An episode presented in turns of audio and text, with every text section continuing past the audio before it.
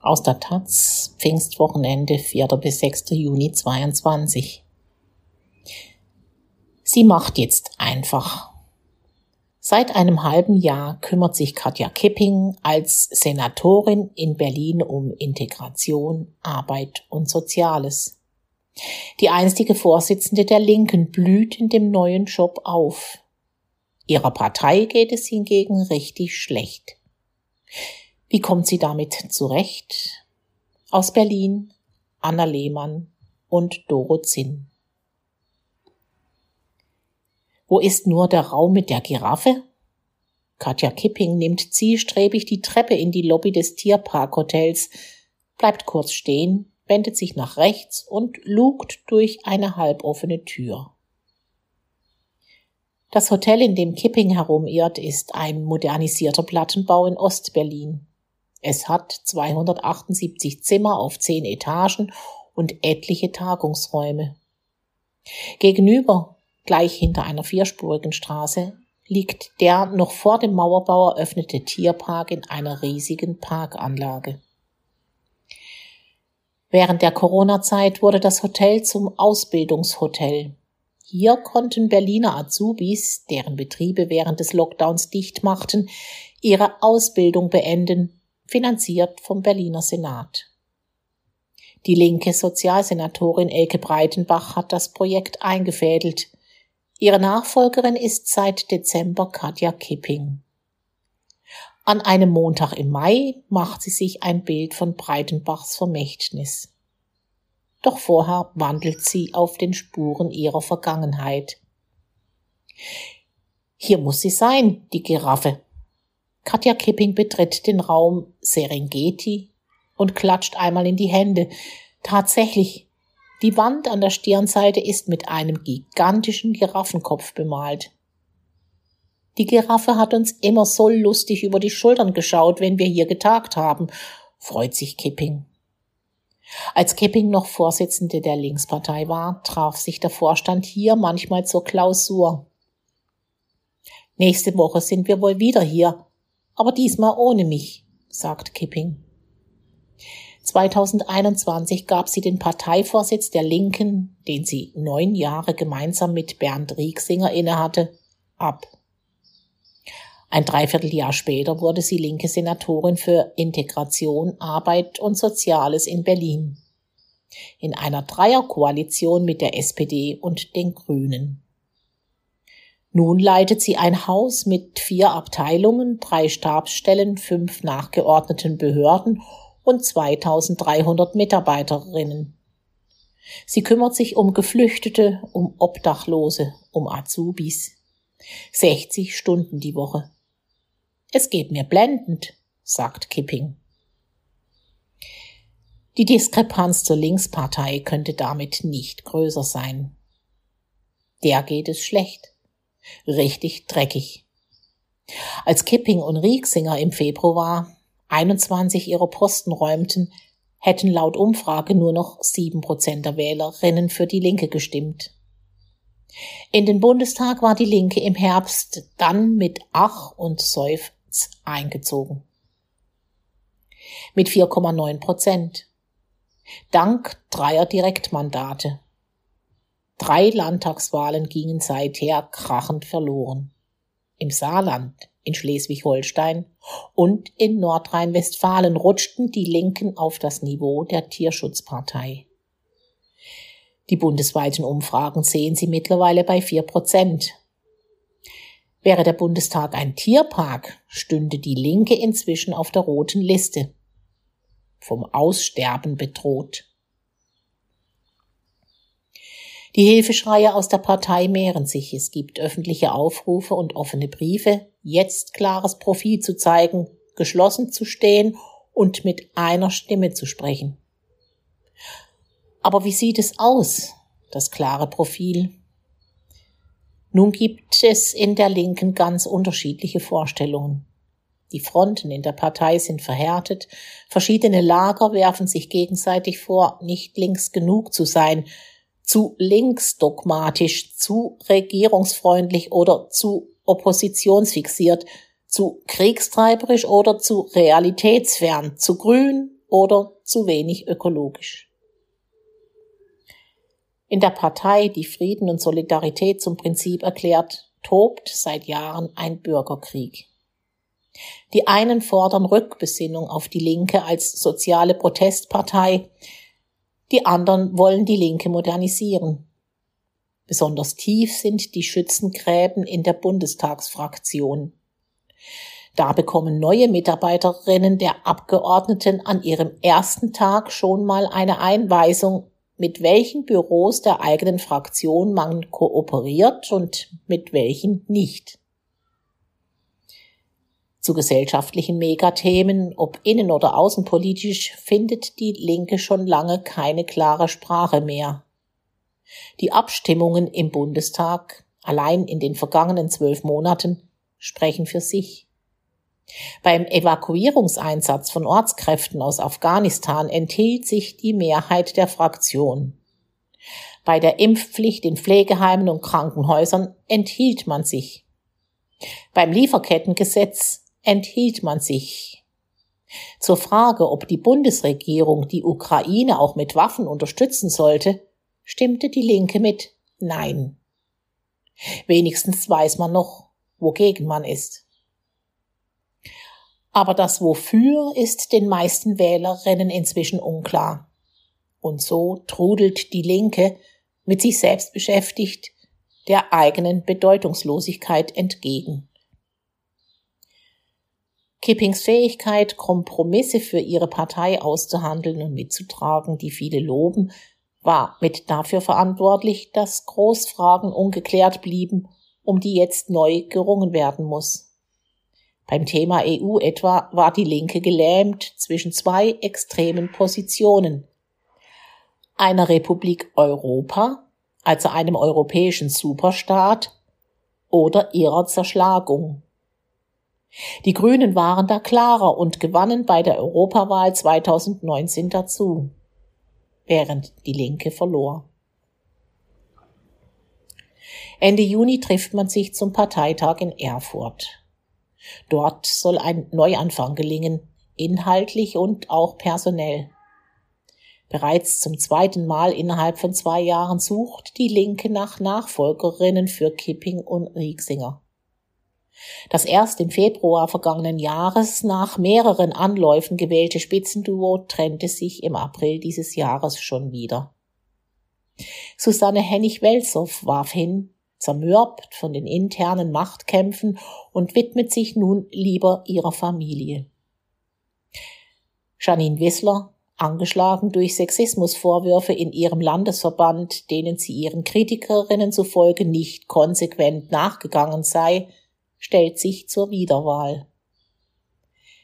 Seltsam führungslos irrt die Partei nun durch die Zeitenwende, dominiert durch eine geschrumpfte Fraktion, in der einige Moskau-freundliche Hardliner den Ton angeben. Mancher sehen sich schon nach den Zeiten zurück, als Kipping und Rieksinger noch Parteivorsitzende waren. Auch damals gab es permanent Krach zwischen der Parteiführung und der Fraktionsspitze. Aber Rieksinger und Kipping haben wenigstens die Partei geführt, seufzt ein Mitglied des Parteivorstandes.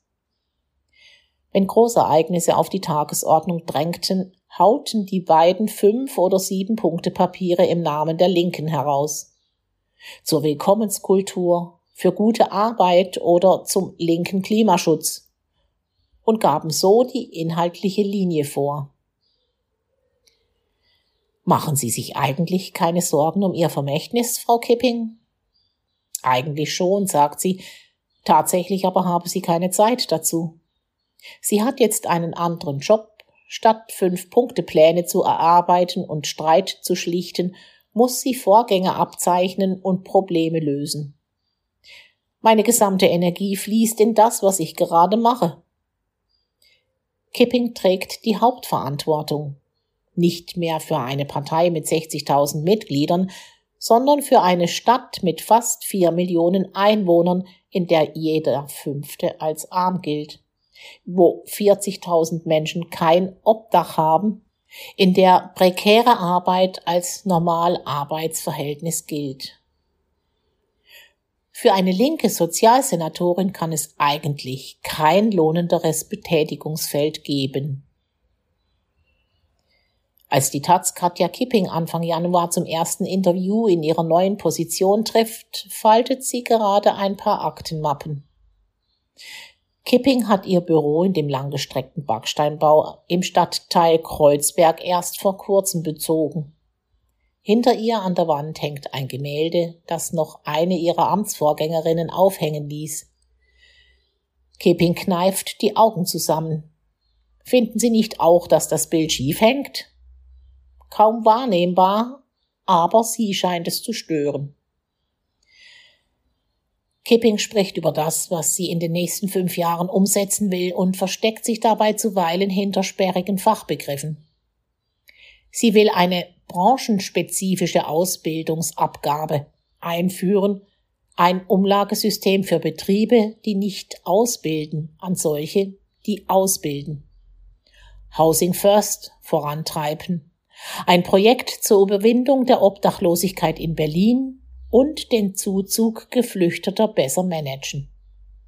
Es gibt Prognosen, dass wir im ersten Quartal des neuen Jahres ein Defizit von über 500 Unterbringungsplätzen haben werden, sagt sie. Leicht verschätzt.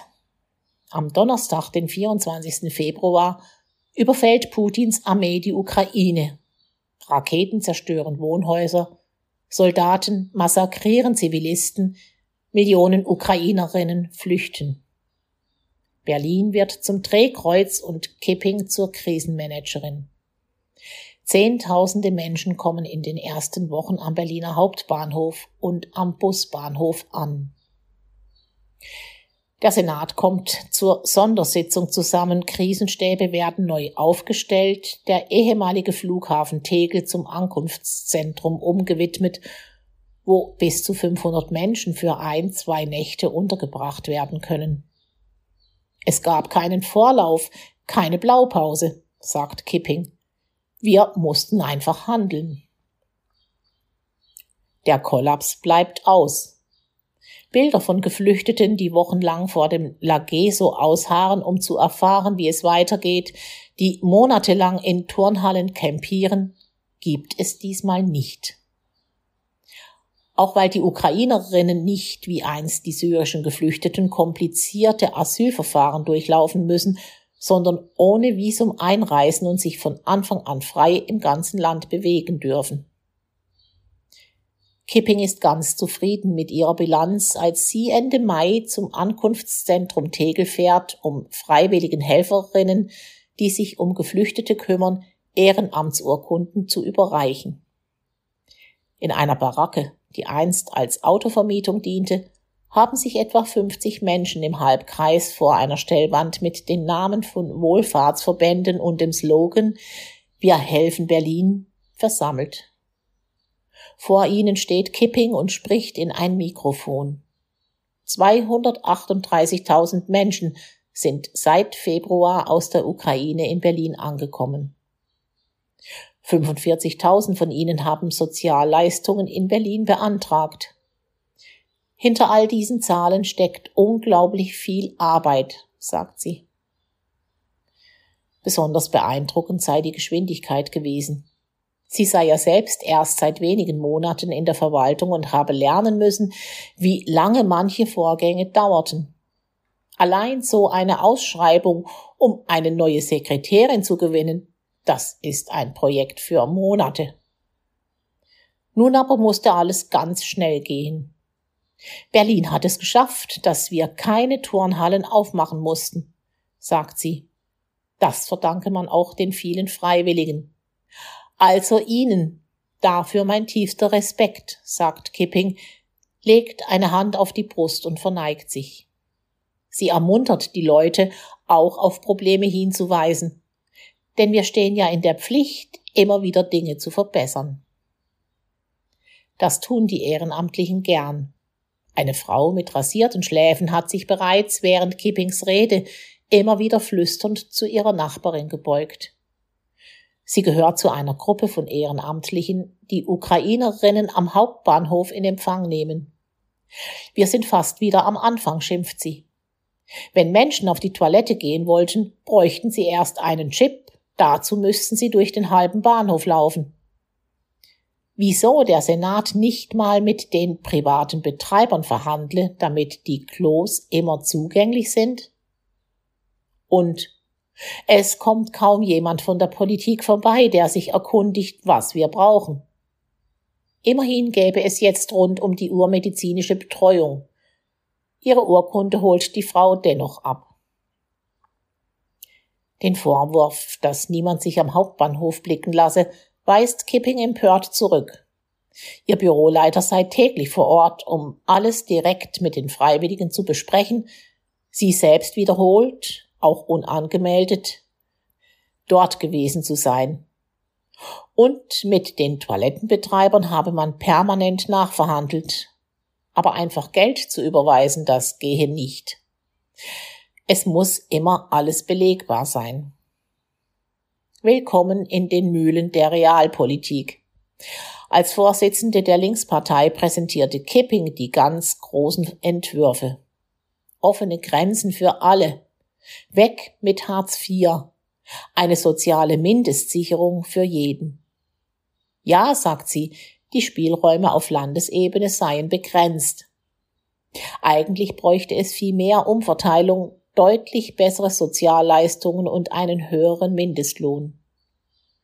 Doch statt Reiche zu besteuern, schließt sie gerade Verträge mit der Kassenärztlichen Vereinigung ab, um die Akutbehandlung von Geflüchteten aus der Ukraine zu regeln. Dennoch sei es schön zu sehen, dass sich Dinge bewegen. Was ich hier mache, ist das Gegenteil von Vergeblichkeit.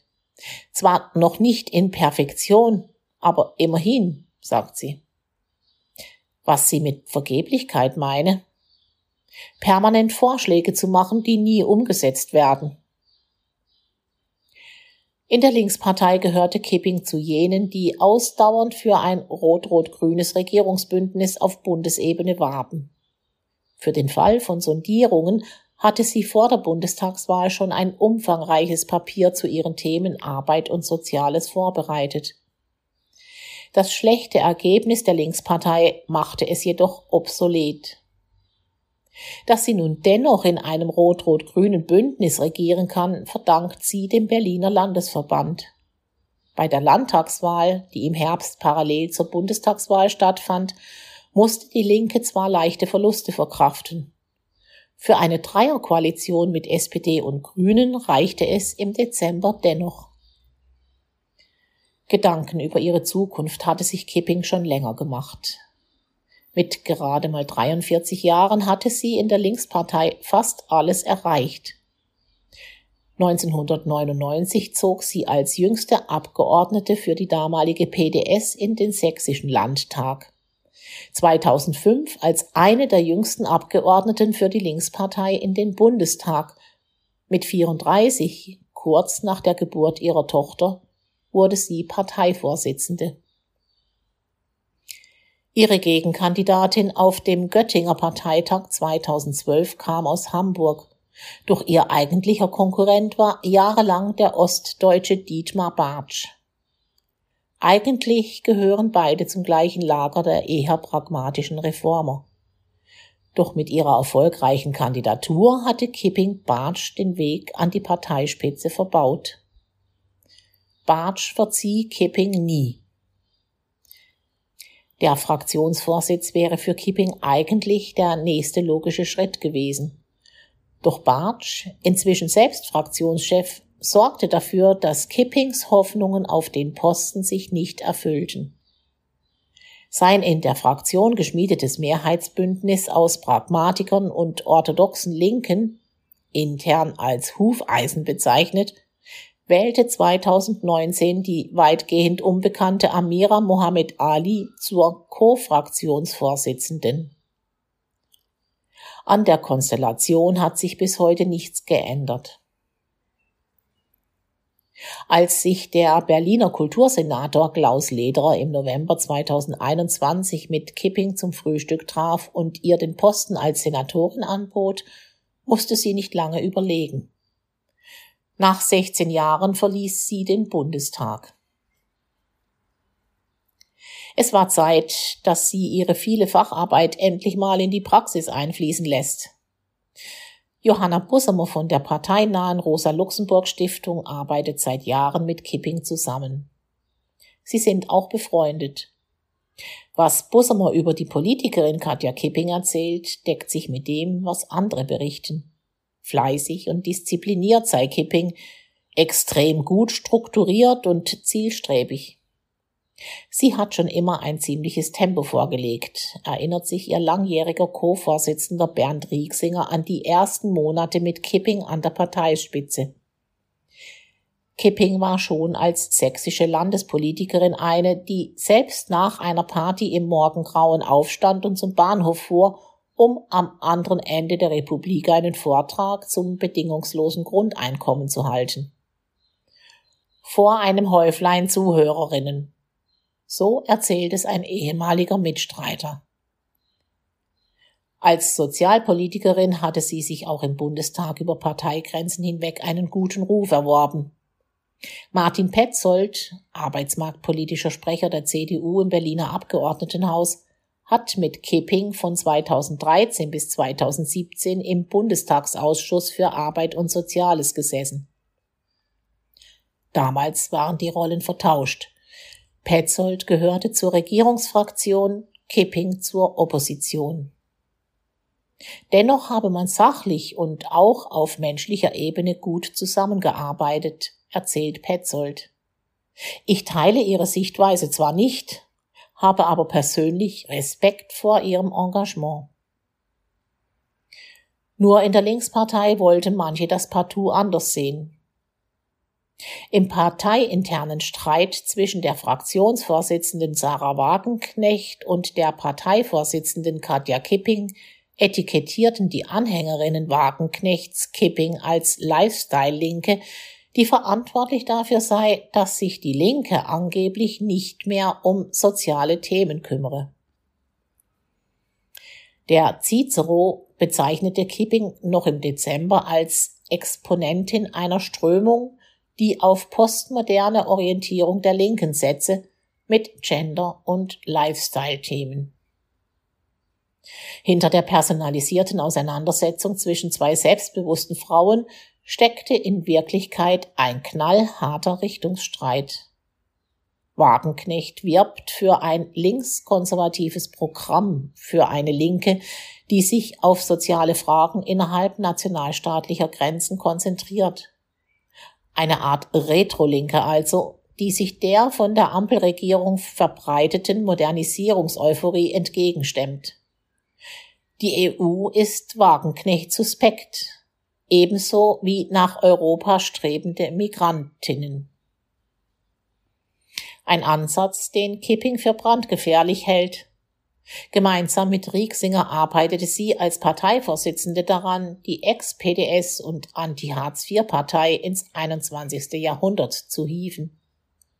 Nur als sozialrebellischer Arm eines Green New Deal habe die Linke eine Chance, heißt es in einem von Kipping mitverfassten Aufsatz vom Herbst.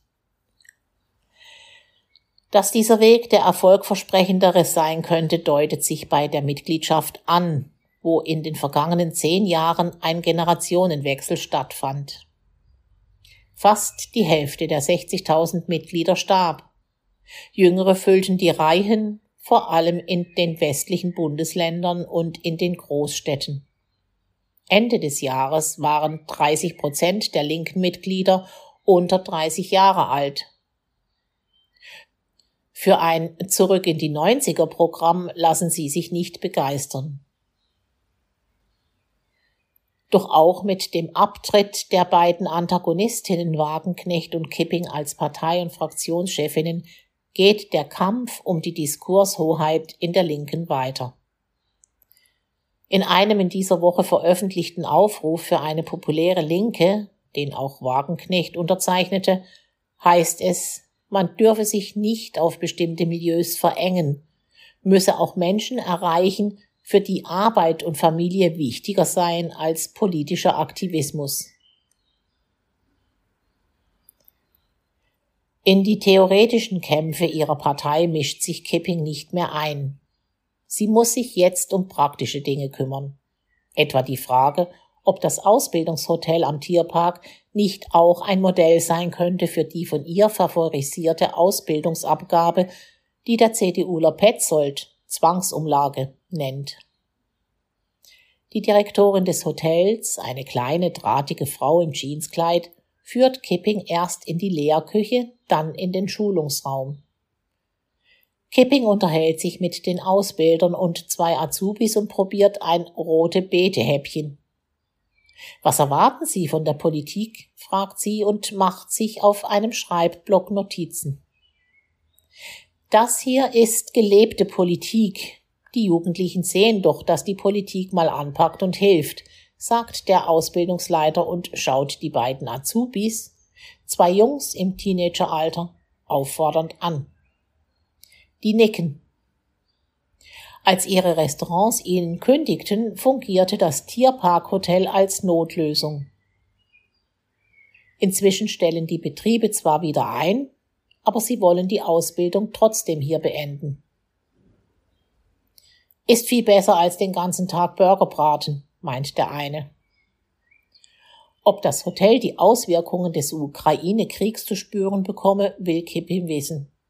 Aber hallo, wir haben hier extreme Preiserhöhungen. Das ist nicht mehr lustig, meint die Direktorin. Man wisse gerade nicht, welche Herausforderung die größere sei, das fehlende Personal oder die steigenden Preise. Sie verabschiedet sich mit festem Händedruck und blickt zu Kipping, die noch im Gespräch ist. Die Frau Kipping, die ist schon eine gestandene Frau. Die soll mal in ihrer Partei aufräumen Tut einem ja in der Seele weh, was die Linke da treibt. Aber darum müssen sich nun andere kümmern. Kipping wird auch nicht zum Parteitag fahren. Sie werde ihn über einen Online-Stream aus der Ferne verfolgen. Und wie sieht sie die Zukunft ihrer Partei? Kipping holt Luft. Dann sagt sie leise auf Russisch. Die Hoffnung stirbt zuletzt. Mögliche Erben. Parteitag. Am 24. Juni wählt die Linke einen neuen Vorsitz. Es gibt vier Favoritinnen. Janine Wissler. Die amtierende Vorsitzende tritt wieder an. Sie wird zum linken Parteiflügel gezählt. Heidi Reichineck. Sie sitzt neu im Bundestag und gilt als Favoritin der Fraktionsspitze. Martin Schirdemann. Der Europapolitiker ist Weslers Wunschpartner. Sören Pellmann. Der Leipziger wird von Wagenknecht unterstützt.